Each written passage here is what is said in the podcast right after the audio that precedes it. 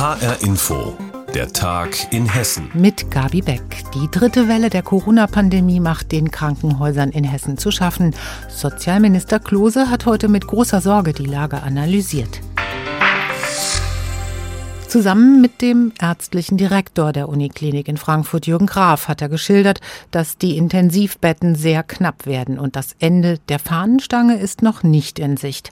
Mein Kollege Dirk Leukroth hat sich mit Wiesbaden-Korrespondentin Sandra Müller darüber unterhalten. Sie hat die Pressekonferenz für uns beobachtet. Ja, also Klose hat ganz klar gesagt, dass das System an seine Grenzen gerät. Und das zeigt sich unter anderem daran, dass in einzelnen Kliniken, zum Beispiel im Raum Frankfurt, tatsächlich in den vergangenen Tagen die Aufnahme von Intensivpatienten zeitweise gestoppt werden musste. Zahlenmäßig sieht es so aus, dass aktuell noch 75 freie Intensivbetten in Hessen sind. Demgegenüber stehen aber tatsächlich 1500 Covid-Patienten, die aktuell in Kliniken behandelt werden und die ja theoretisch auch noch zu Intensivpatienten äh, ja, werden könnten. Etwa haben wir momentan momentan 10 Prozent mehr ähm, Patienten als auf dem Höhepunkt der zweiten Welle, also auch zum Beispiel zum Jahreswechsel 2020, 2021. Und das Problem bei den Kliniken ist ja auch, dass die Zahlen immer so dem Infektionsgeschehen zwei bis vier Wochen hinterherhängen. Und du hast es eben angesprochen, die Zahlen steigen, also könnte das Ganze in den Kliniken in zwei Wochen noch mal drastischer aussehen. Hm. Zahlen steigen dramatisch an. Also welche Folgen hat es jetzt in den Kliniken?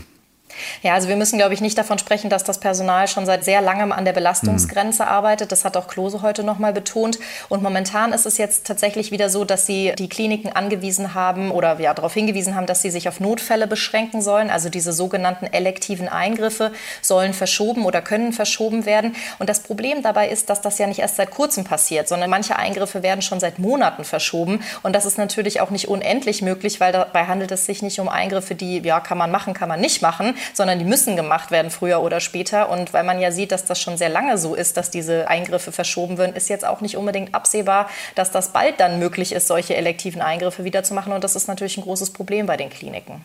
Bisher waren ja vor allem ältere Menschen stark betroffen. Wie sieht denn das aktuell aus? Hat sich das verändert? Ja, das kann man relativ knapp beantworten. Es sind tatsächlich viel weniger Menschen, zum Beispiel aus Alten- und Pflegeheimen. Da haben Sie zum Beispiel Klose und Graf gesagt, dass Sie da auch die Impferfolge natürlich sehen in den Alten- und Pflegeheimen. Die Patienten werden jünger auf den Intensivstationen, aber Sie haben noch keine genauen Statistiken dazu. Und tatsächlich sind auch immer mehr Kinder in den Krankenhäusern, ganz im Vergleich zur ersten und zweiten Welle. Welche Lösungen sehen denn Klose und Graf für diese angespannte Lage in den Kliniken? Ja, also akut werden Patienten umverteilt, weil wir haben ja diese sechs Versorgungsgebiete bei den Krankenhäusern und die sind unterschiedlich stark belastet. Frankfurt, Offenbach, Darmstadt sind relativ angespannt. In Kassel ist es noch ein bisschen entspannter. Aber das ist eben keine langfristige Lösung, gerade bei steigenden Zahlen. Und in den Kliniken haben Klose und Graf gesagt, kann man eigentlich nicht so viel machen. Da muss man einfach mit dem arbeiten, was man hat. Und wenn die Leute kommen, muss man sie behandeln. Deswegen versucht man eben, ja, die Infektionszahlen zu senken. Und da ist der Appell an das verantwortungsbewusste Handeln der Menschen groß gewesen bei der PK heute, also der Fokus auf die AH plus L-Regeln, Reduzierung von sozialen Kontakten, weil dort die meisten Infektionen stattfinden. Und ähm, tatsächlich waren sie sich nicht ganz einig, was so Notbremse und Ausgangssperren angeht, weil da meinte Graf zum Beispiel, dass er sich nicht sicher ist, ob das wirklich hilft. Er setzt da vor allem aufs Impfen und Klose hat aber wiederum darauf hingewiesen, dass diese Ausgangssperren eben dazu beitragen können, dass die Menschen sich weniger treffen. Und er hat eben noch mal gesagt, ja, jetzt kommen ja bald auch diese Änderungen im Infektionsschutzgesetz und auch das hessische Eskalation Eskalationskonzept wurde ja schon geändert mit den Schulschließungen und den Ausgangssperren der Möglichkeit ab einer Inzidenz von 100 und darauf setzt man tatsächlich jetzt. Intensivstationen in Hessen am Rande der Auslastung. Sozialminister Klose hat heute zusammen mit dem ärztlichen Direktor der Uniklinik Frankfurt die angespannte Situation beschrieben. Sandra Müller war bei der Pressekonferenz für uns dabei. Schulschließungen ab einer Inzidenz von 200, das war letzte Woche im sogenannten Eskalationskonzept für Hessen noch beschlossen worden. Heute ging es nach den Osterferien wieder los. Das heißt nicht für alle. Die Klassen 7 und folgende bleiben ohnehin im Distanzunterricht. Die Kleinen kommen im Wechselunterricht in die Schule. Die Kinder aber, die dort ankommen, müssen ab heute zweimal in der Woche erst einmal einen Selbsttest machen. Unsere Reporterin Hanna Immich hat sich das in der Theobald-Ziegler-Grundschule Schule in Frankfurt angeschaut. Wir gucken uns jetzt mal an, wie das abläuft. Ich habe nämlich ein paar Schilder dazu gemacht. Die Klasse 4a morgens vor Unterrichtsbeginn in der Theobald-Ziegler-Grundschule in Frankfurt. Neun Schülerinnen und Schüler sitzen an ihren Tischen und hören gebannt zu. Gleich sollen sie sich selbst testen. Klassenlehrerin Helga Malewski erklärt die einzelnen Schritte ganz genau. Dann wird's ernst. Und dann müsst ihr das in die Nase reinmachen, nicht ganz tief bis hinten hin. Das ist, glaube ich, die Angst noch von einem. Schülerin Nina macht heute zum ersten Mal einen Corona-Test. Also es hat ein bisschen gestochen in der Nase und auch ein bisschen gekitzelt. Äh, Im Nachhinein hat dann auch meine Nase so ein bisschen gebrannt, als ich dann geatmet habe. Dann heißt es warten, die Stoppuhr wird gestellt. Nach 15 Minuten ist klar, keiner der neun hier ist positiv. Erleichterung. Ja, ich bin froh, dass ich negativ bin. Ja, also ich glaube, nach dem vierten Mal oder so hat man sich dann auch schon dran gewöhnt.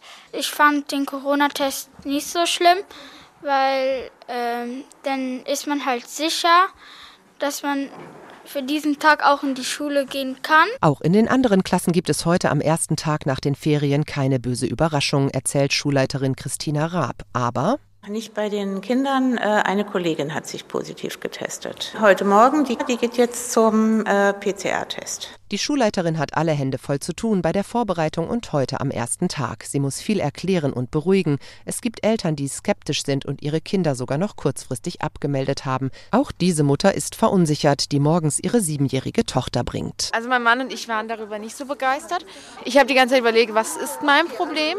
Und die Sache, die Tatsache, dass ich nicht bei ihr bin und nicht weiß, was passiert, wenn der Test positiv ist, dass sie dann da einfach ähm, allein gelassen wird oder, oder keine Ahnung. Also Zwei Helfer vom Deutschen Roten Kreuz unterstützen die Lehrer dabei, den Kindern die Tests gut zu erklären. Richard Loch vom DRK ist sich aber sicher, dass die Sorgen der Eltern unbegründet sind.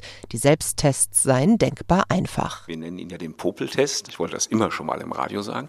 Das ist wirklich kinderleicht. Jedes Kind, das schon mal in der Nase gebohrt hat, kriegt das super hin. Trotz aller Anfangsschwierigkeiten und besorgter Eltern, grundsätzlich ist sie froh, dass sich ab heute alle Kinder und Lehrer jede Woche zweimal testen müssen. Wir sind, sehen viele Dinge kritisch, aber ähm, was diese Testungen betrifft, so sehen wir das für alle Beteiligten, gerade auch, weil wir hier an der Schule einige Fälle hatten, sowohl in der Lehrerschaft als auch bei den Kindern, als auch bei den Eltern, sehen wir das als Schutz. Um die Schule wieder ein Stück weit sicherer zu machen.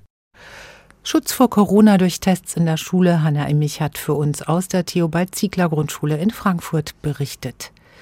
Aber nicht nur Tests, sondern auch Abstand halten ist das Mittel, um Infektionen aus dem Weg zu gehen. Das gilt besonders im Innenraum.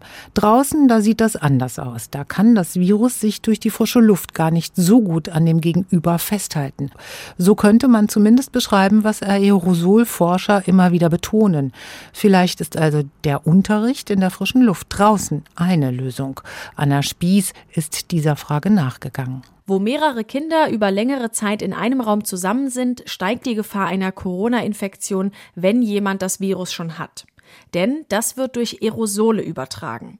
Wie genau erklärt Gerhard Scheuch, Biophysiker und ehemaliger Präsident der Internationalen Aerosolmedizingesellschaft. Ja, ein Aerosol ist eigentlich nur ein Gemisch aus Luft und irgendwelchen Teilchen. Zum Beispiel ist Zigarettenrauch ist ein Aerosol. Das wird in der Lunge gebildet. Das sind kleinste Tröpfchen, die beim Ausatmen in die Luft abgegeben werden. Und das ist dann eigentlich der Übertragungsweg schon. Also wenn ich die ähm, Aerosolteilchen ausatme, die also Viren enthalten, dann kann ein anderer diese dann einatmen. Und damit verbreitet sich dieses Virus beim Einatmen dann beim nächsten wieder und vermehrt sich dort. Dafür muss aber eine gewisse Menge an Viren vorhanden sein. Das sei in Außenbereichen so gut wie unmöglich, sagt Scheuch, weil sich die Aerosole direkt mit der Luft vermischen.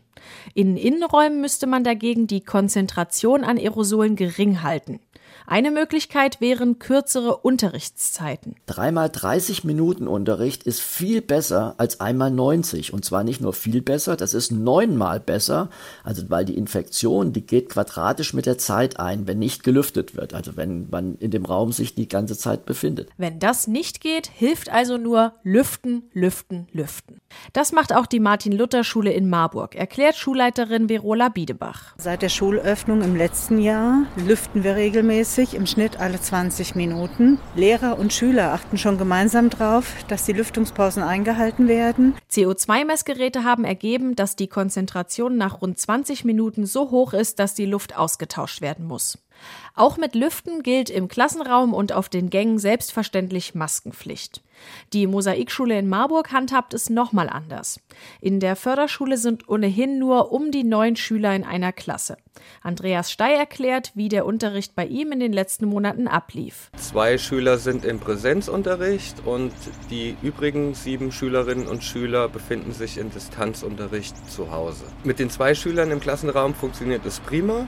Während der Arbeitsphase sitzt der eine Schüler im Flur, hat da einen Einzelarbeitsplatz und der andere Schüler sitzt im benachbarten Werkraum alleine und kann dort arbeiten. So müssen die Schüler noch nicht einmal Maske tragen, wenn sie am Platz sitzen. Andreas Stey hält die Gefahr einer Ansteckung in seinem Unterricht deshalb für sehr gering. Sollten im Sommer wieder mehr Schüler in die Schule kommen dürfen, müsse man das Hygienekonzept nochmal anpassen wie sich Aerosole verbreiten und wie der Unterricht aussehen kann, damit sich keiner ansteckt. Anna Spieß war das mit Beispielen aus Marburg. Da ist zum einen die Erstaufnahmeeinrichtung in Gießen. Da gibt es den A49 Ausbau und den Protest dagegen und vieles, vieles mehr. Die hessische Polizei in Mittelhessen ist am Ende ihrer Kräfte angelangt. Das hat sie jetzt der Presse mitgeteilt. Arne Bartram berichtet. Viel zu viel zu tun, viel zu wenig Personal. Darüber beschweren sich Polizisten in Gießen.